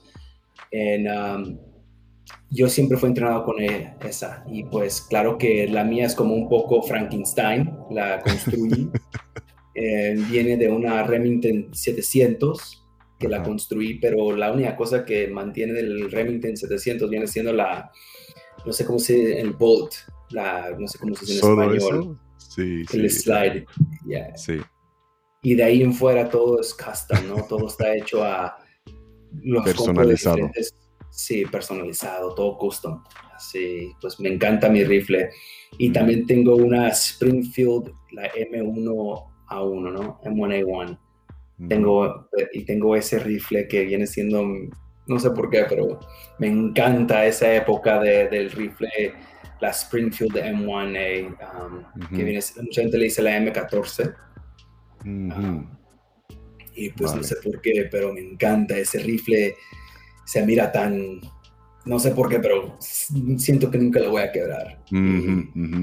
Es de madera, lo tengo todo natural, no tiene nada, ninguna modificación, menos el mm. telescopio. Y ya. Ah. cuando mucha gente, ¿con, qué, con, qué, ¿con qué casas? ¿Con qué te vas de cacería? Le digo, pues no, no, hago tanta cacería, pero con ese rifle es el que me, enfoco más, es el de madera y bien bonito. así. Qué bonito, qué bonito. Eh, pasamos a otra vez al mundo virtual. Víctor, ¿crees que las redes sociales son necesarias para nosotros, para la gente de la protección ejecutiva? Sí, es muy poderoso, muy mm. poderoso. me acuerdo que en el 2010 había un programa que yo usaba que era tan poderoso que, que hasta a mí me asustaba, pero yo no sé, yo creo que la militar y, la, y el gobierno ahora lo usa, pero antes que se le llama geospatial, ¿no? Usan el mapa y, miran dónde está la gente con las redes sociales, dónde están haciendo post y, por ejemplo, en áreas, ¿cómo se le dicen? las protestas y las demostraciones, la gente toma, sabe exactamente lo que está pasando, por ejemplo, en Brasil. Mucha gente está ah, poniendo video, fotos, comentando y estás enfrente del edificio y tu ejecutivo está ahí, pues tú le vas a decir, ¿sabes qué? Ahora vamos, nos quedamos aquí unas dos horas hasta que pase la demostración. Ah, porque la avenida Polista tiene mucha demostración y estamos ahí. Ah, y pues saber. Si no, estás, si, no estás, si no estás en las redes sociales, no existes, ¿no? Dicen también.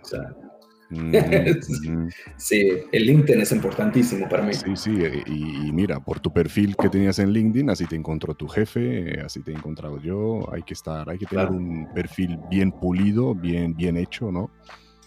Y, estar en las redes. Sí, y si yo le quiero decir a la gente de protección, si no tienes un LinkedIn, tienes que tener un LinkedIn y no, no un LinkedIn que enseñe todos los tiempos que fuiste a la guerra, pero un LinkedIn que te que explique tu, educación, tu, tu preparación y extremadamente profesional, no nomás andes poniendo cosas porque sientes que es la tu área política, es tienes que ser la, la, persona que la gente confía, ¿verdad? Yo entiendo que todos ahorita en Estados Unidos hay muchas diferentes posiciones políticas, pero tenemos que saber que somos profesionales y saber exactamente de qué estamos platicando. Si tú vas a poner algo en tu LinkedIn, yo siempre le digo a la gente, o en las redes sociales ahora, ¿verdad? Porque todo está abierto. Saber exactamente cómo se, tú vas a, tu reputación como protector, porque tu VIP a ti no te va a importar qué, área de política es esa persona. Claro. ¿Verdad? Él es el trabajo y el trabajo es el trabajo, no así. No importa tu posición política. Pues mira, eh, tienes mucha razón, porque no sé si has visto una serie eh, británica de corta, ¿no? De, creo que se llamaba Bodyguard. Eh, si la buscas, eh, es, es, interesante, es igual con un ex soldado que vuelve al mundo civil y empieza a trabajar en Close Protection para una ministra y la posición de la ministra, eh, posición política de volver a enviar tropas a, Irak o Afganistán, no sé dónde, le afectó muchísimo a él y de ahí empezaron un montón de, problemas. ¿no? Y como tú decías, hay que mantenerse neutral, hay que mantenerse neutral. Sí, sí, no, es súper importante y eso es mm. una, y le puedo decir al mundo que eso es un problema de nosotros ahorita que yo estoy viendo en en buscando a la gente para contratar y también para hacer los empleados. Te voy a ver a tus perfiles.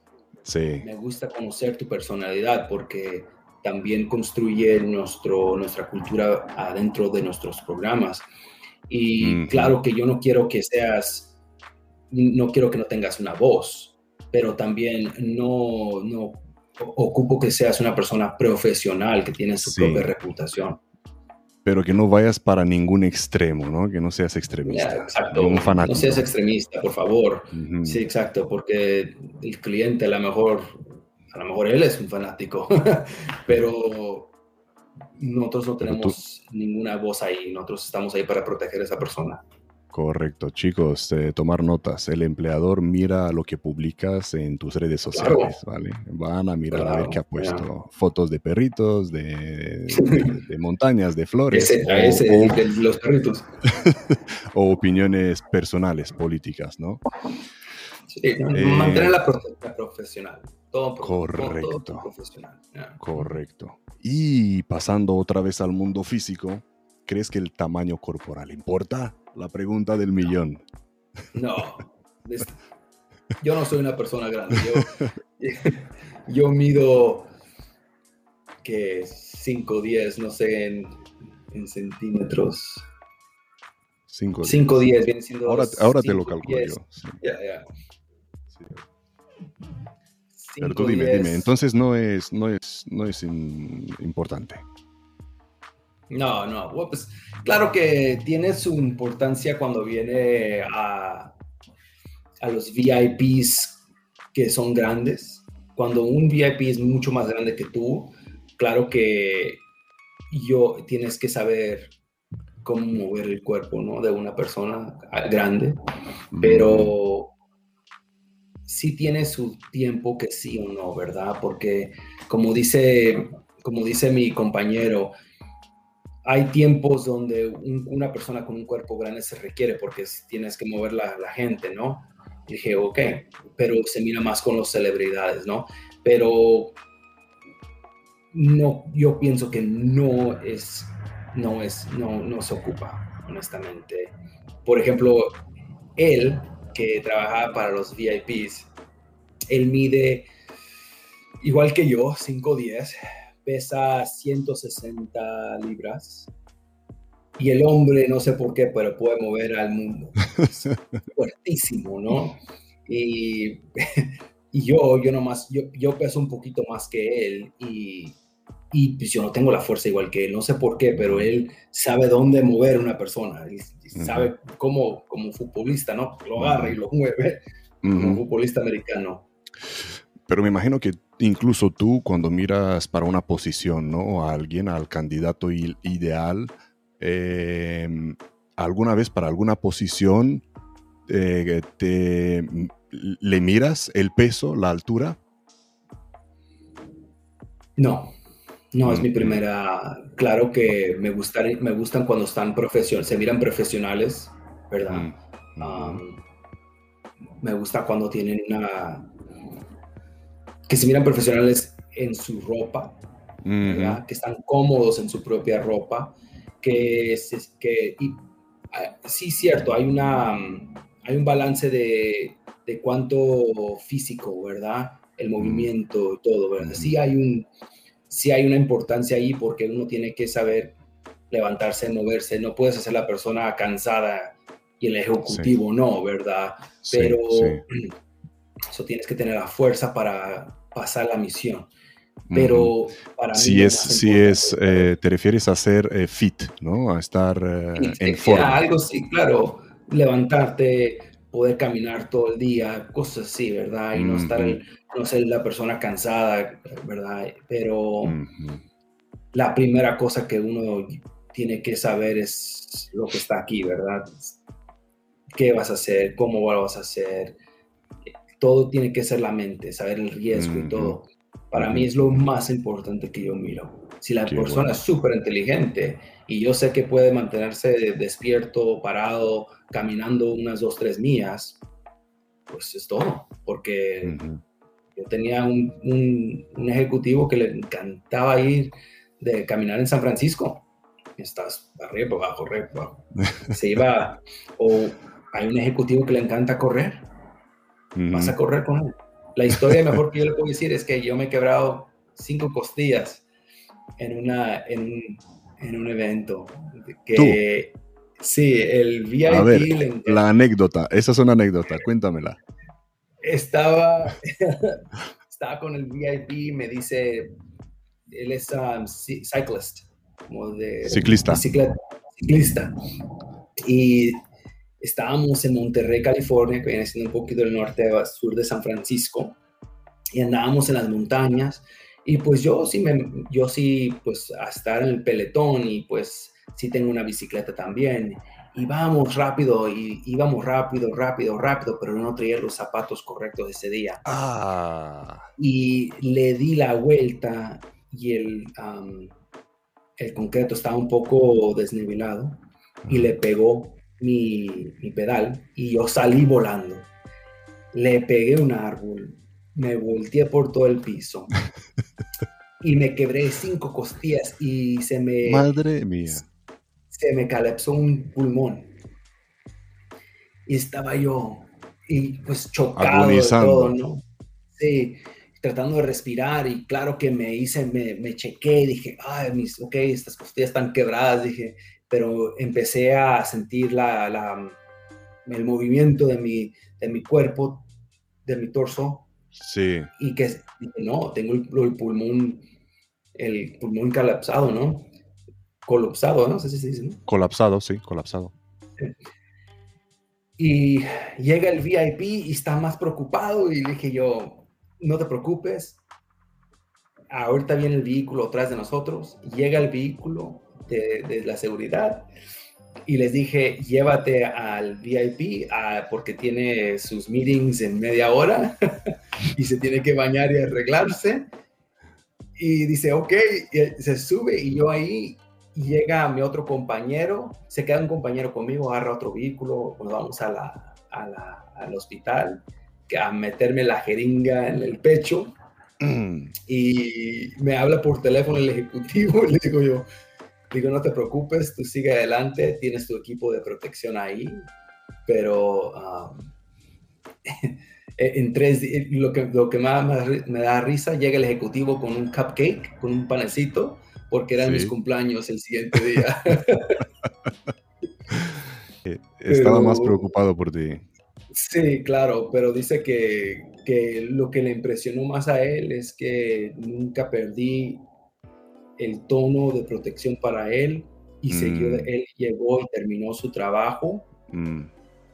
Y eso es lo que él dijo, qué impresionante que no, you didn't lose a minute, no, dura, no, no, perdiste ni un segundo.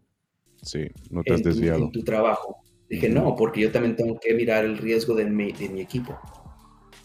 Yo sé que yo estaba aquí y yo también corro el riesgo, igual que tú. Tengo que mm. saber exactamente lo que va, Ahí a pasar. No más wow. Ya en dos has semanas ahí me estaba viendo. Has estado en cosas peores, ¿no, Víctor? Sí, es lo que le dije yo. Ah, ya me he quebrado las costillas antes. Ahora nomás estoy arreglando las demás. qué bueno, qué bueno. Ya, no, eh. sí, sí le dio un poco, se quedó como, me miró dos semanas, dos, tres semanas después, estaba ahí con la arma otra vez enseguida de él y se quedó como, se me quedó como, no tiene las costillas quebradas, le dije, sí, pero no hay nada que puedo hacer. Esa, no, no paro de ver tu mentalidad de soldado, tu mentalidad de guerrero. Está, te ha acompañado en toda, toda tu vida, en toda tu trayectoria. Mm. Sí, uno tiene que saber que todos tenemos una experiencia y sacar la mm. experiencia adelante, ¿no? Mm, Seguirla modificando, saber cómo trabajarla, pero nunca la pierdas. ¿Y cómo mantienes este ritmo, Víctor? ¿Qué te inspira a ti? Quiero saber qué o quién te inspira a ti en el día a día. Ah, pues mi prometida. Sí, ella es una inspiración muy grande. Ella, mm. ella, es, ella se enfoca en ayudar gente en el mundo de, ah, no sé cómo se le dice en español, uh, non-profit. Ah, como ONG, NGO, non-profit. como NGO, ajá, como NGO. Um, pero ella lo hace en la área más en la privada. Y eso me mueve porque me motiva en saber que tenemos que cambiar el mundo, ¿verdad? Y el mundo se está cambiando en diferentes formas, pero yo siempre estoy como, quiero hacer el mundo mejor. Para hacer un mundo mejor. hacer un mundo mejor, ¿no? Exacto.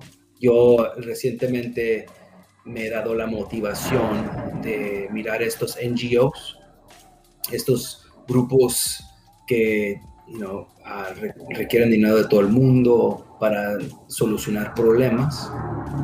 Yo literalmente he empezado a, a decir, ok, yo tengo una, un skill, ¿no?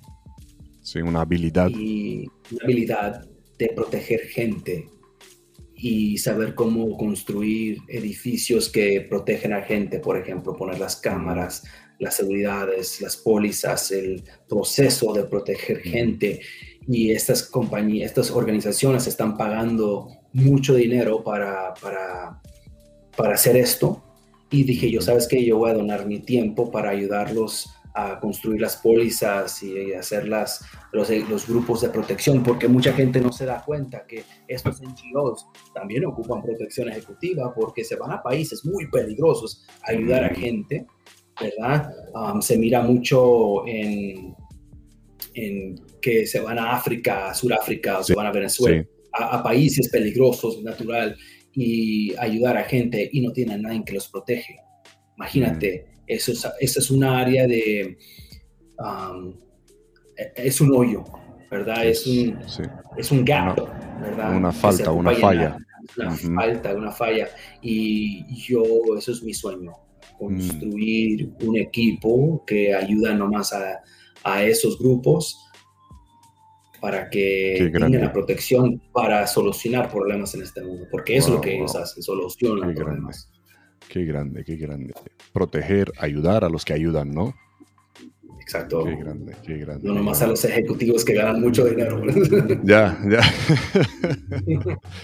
Tienes un gran corazón, Víctor. Quiero saber ¿qué te quita el sueño?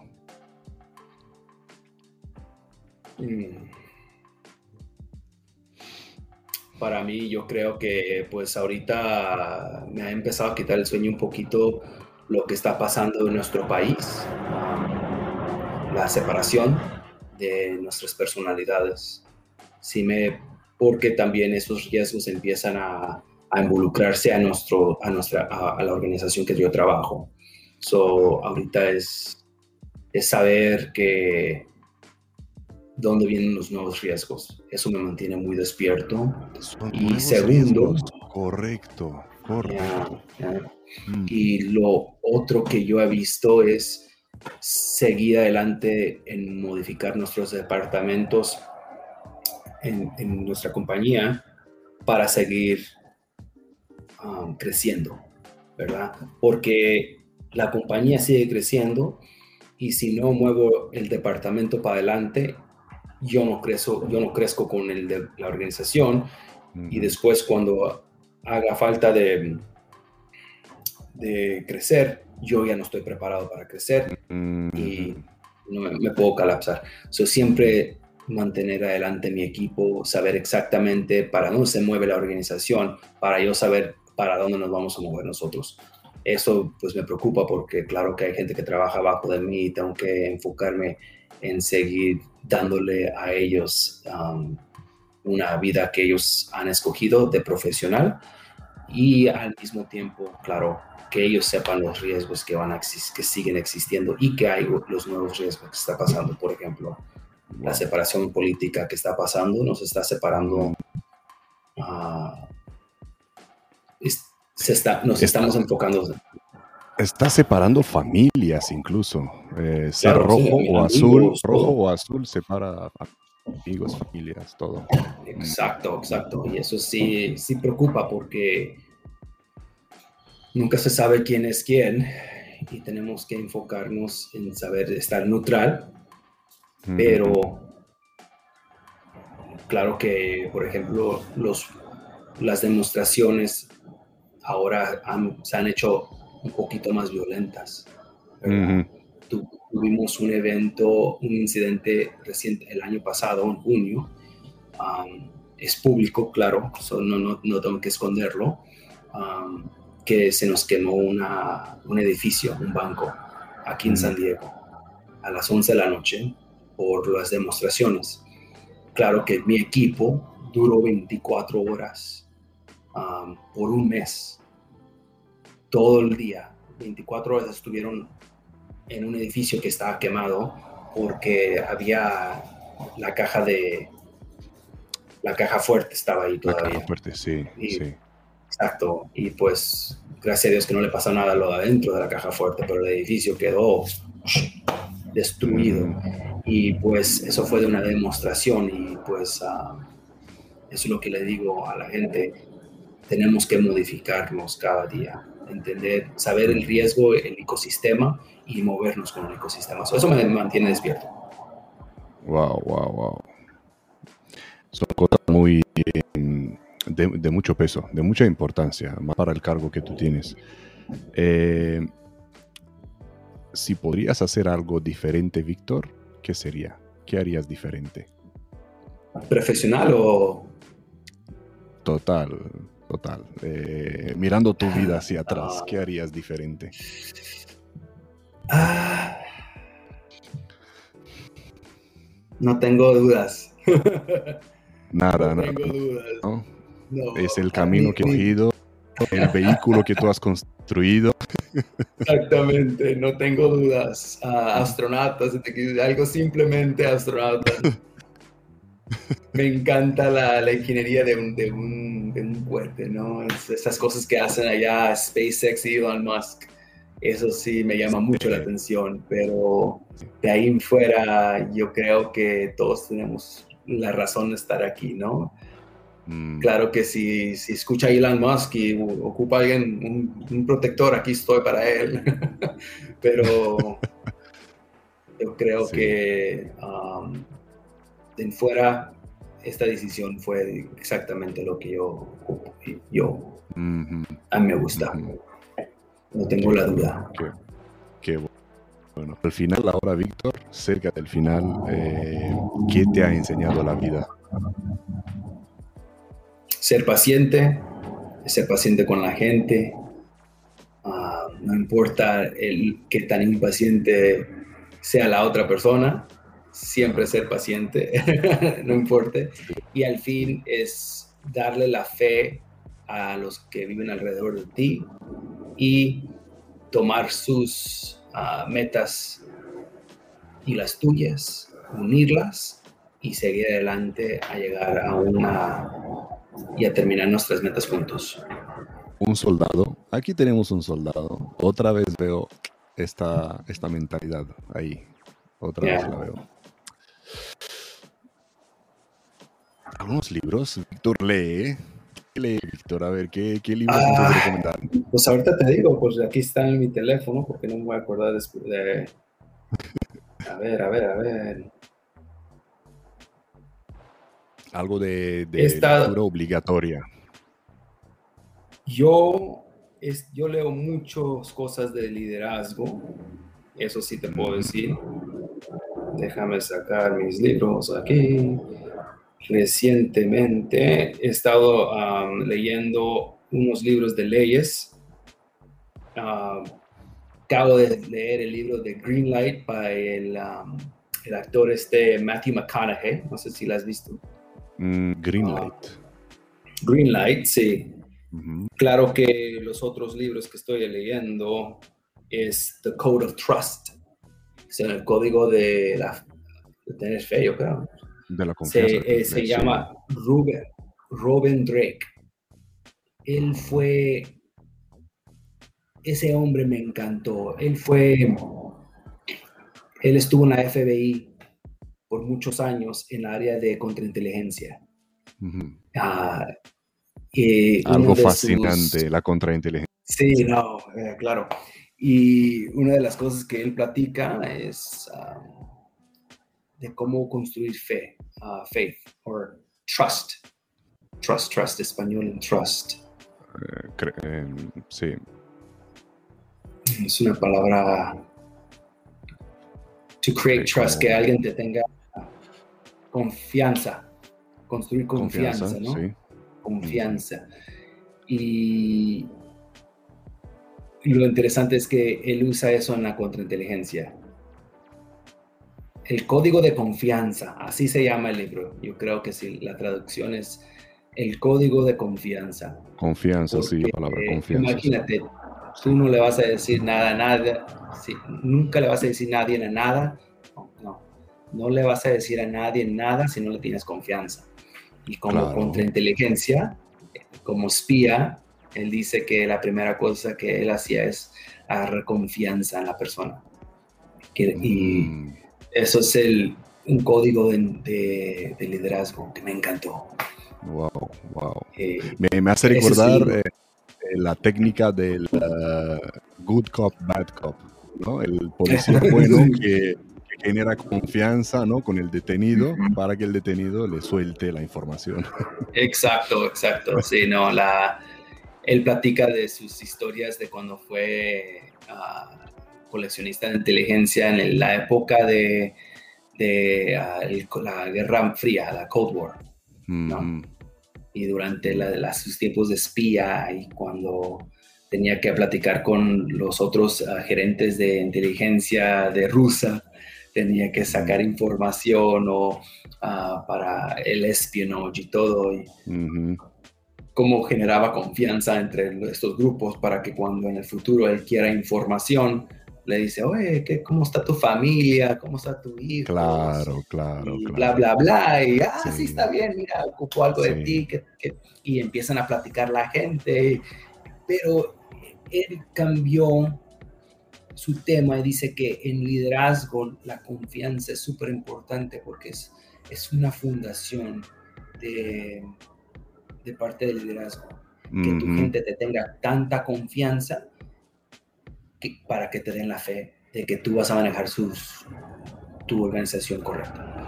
Y que aporten ideas, ¿no? Que se sientan motivados para aportar ideas. Exacto, exacto, exacto. Que quieran estar ahí. Quieren estar ahí. Qué bueno. ¿Alguno más? ¿Algún libro más? El, ese, pues tengo sí. ¿Cómo los lees? ¿Prefieres leerlo en un Kindle o en una tablet o físico? sí, en el tablet. Tengo un Kindle. Tengo un Kindle. Y claro que la razón que lo leo así, porque como si estoy viajando o si, ¿verdad? Tampoco estamos aquí en un apartamento, la librería no existe. Pero sí leo libros antiguos de historias bonitas y la historia de, nuestro mundo. Ah, me gusta mucho la época de César y la época de esos, de esos tiempos de guerra, pero ahorita estoy enfocándome muchas en la preparación mía, libros de preparación, porque me tengo que preparar para cuando salgamos de este, esta pandemia, estemos listos en movernos mucho más. Ah, también con esta salida de Afganistán, pues van a llegar muchos profesionales de allá para acá y tenemos que estar listos para superarnos de ahí. Sí, sí, sí. Em, antes de terminar, Víctor, eh, ¿dónde te puede encontrar la gente? Eh, pues en LinkedIn para mí, Eh, si quieren buscar, si quieren platicar conmigo, quieren en LinkedIn, cada miércoles, cada otra semana, me gusta tener, agarrar un grupo de nosotros. somos gente profesional, como el tiempo de lonche, nos agarramos en un Zoom call, comiendo así, no hay nada bonito, platicando de nuevas ideas, de gente, y no tiene que ser una persona súper altísima en una posición alta, si no importa, quieren, quieren pedirme la, el link, entran, platicamos de, de sea. Un brainstorming, ¿no? Un brainstorming session, agile, yo le llamo agile session. una, sesión ágil, porque no hay nada. y platicamos de las cosas que están pasando. por ejemplo, un ejemplo, ¿verdad? En pensar estratégicamente, miramos a lo que pasó en Siria en el 2015, ¿verdad? A la crisis de los, los refugios. Pues, refugiados. Como los refugiados, tengo que practicar esa palabra. ya, ya, ya. Ah, lo que pasa con eso es que pone presión a todos los demás países donde sí tenemos operaciones con el banco y pues mm. naturalmente cambia la, el clima político y después construir nuevos riesgos, ¿verdad? Ah, en el 2015 Siria fuera el, país número uno, Afganistán fue el número tres. So ahora con el crisis que se pasó en Afganistán, con el movimiento del talibán, mucha gente va a querer salirse de ese país y pues naturalmente va a incrementar el, el, ah, movimiento de gente y poniendo presión otra vez a, a los países. Y eso es algo que me, me, está haciendo pensar en cómo vamos a mover las operaciones para asegurarnos que tenemos a gente posicionada en las áreas correctas. Pues ahí tienes un challenge, ahí tienes, ¿no? Ahí tienes un, un, desafío por venir, ¿no? Claro que sí. Víctor, eh, señoras y señores, Víctor Hugo, Villalobos, aquí hemos tenido el honor de, tenerte y muchísimas gracias por haber compartido con nosotros todos, todas esas experiencias ¿no? de vida. Gracias a los que nos, nos han estado aguantando dos horas hasta ahora, han pasado súper rápido me encantaría hablar más, más, con Víctor, pero me gustaría hacer algo que tú has dicho ahora, que haces algunas llamadas en Zoom hablando de un tema específico. Me gustaría un día hablar de un tema específico contigo y compartirlo con la gente. Y como no, y como no, vernos en persona, a ver si, a ver si lo logramos y hacemos otra claro, en persona, cara a cara. Señoras y señores, tenéis el link al perfil de, de Víctor en la descripción del vídeo. Por favor, conectar con él, todas las preguntas para Víctor y, aprender más, aprender más. Eh, los que habéis llegado tarde, por favor, mirar el vídeo desde el principio, que es muy, muy, muy interesante. Así que nada, señoras y señores, Víctor, muchísimas gracias por todo. Shalom. Chao. Y hasta la próxima. Adiós.